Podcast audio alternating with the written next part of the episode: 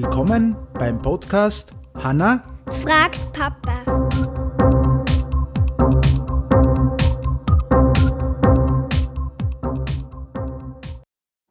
Hallo. Ja, hallo. Schon lange nichts mehr gehört von dir. Oder von uns, oder? Hm, ein bisschen her. Zum Glück.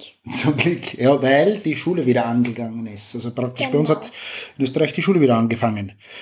Äh, starten wir gleich mit einer Frage, die haben wir heute, eigentlich sind wir zufällig draufgekommen. Tana hat, äh, bei uns gibt es in der Schule Schule ein Regenbogenheft. Das ist eine, kann man bestellen. genau, ist eine katholische Kinderzeitschrift, die gibt es in der Schule, glaube ich, gell? Hast du gesagt? Ja, da kann man zeichnen, da kann man basteln und auch lernen. Okay.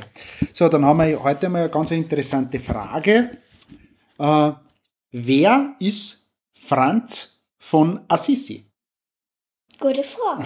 Gute Frage, oder? Also, Franz von Assisi erwähnt in seinen Erzählungen und Predigten die Gleichheit von Menschen und Tier.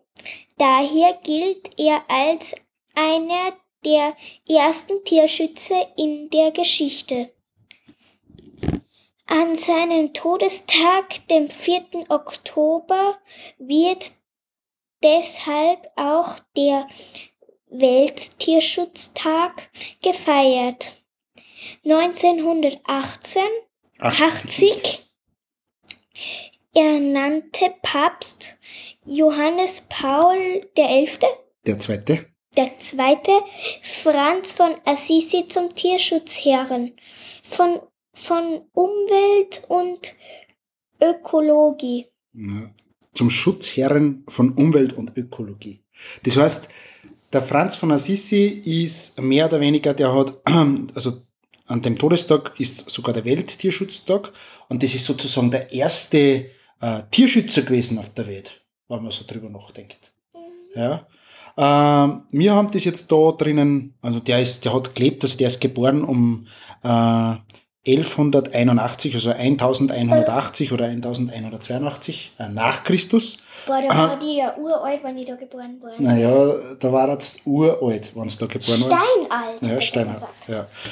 Okay, das war's mal. Und äh, damit äh, wissen wir jetzt alle wieder, wer jetzt der Franz von Assisi war und was der gemacht hat. Und ähm, wir hören uns das nächste Mal, oder? Ja, Passt. Tschüss. tschüss.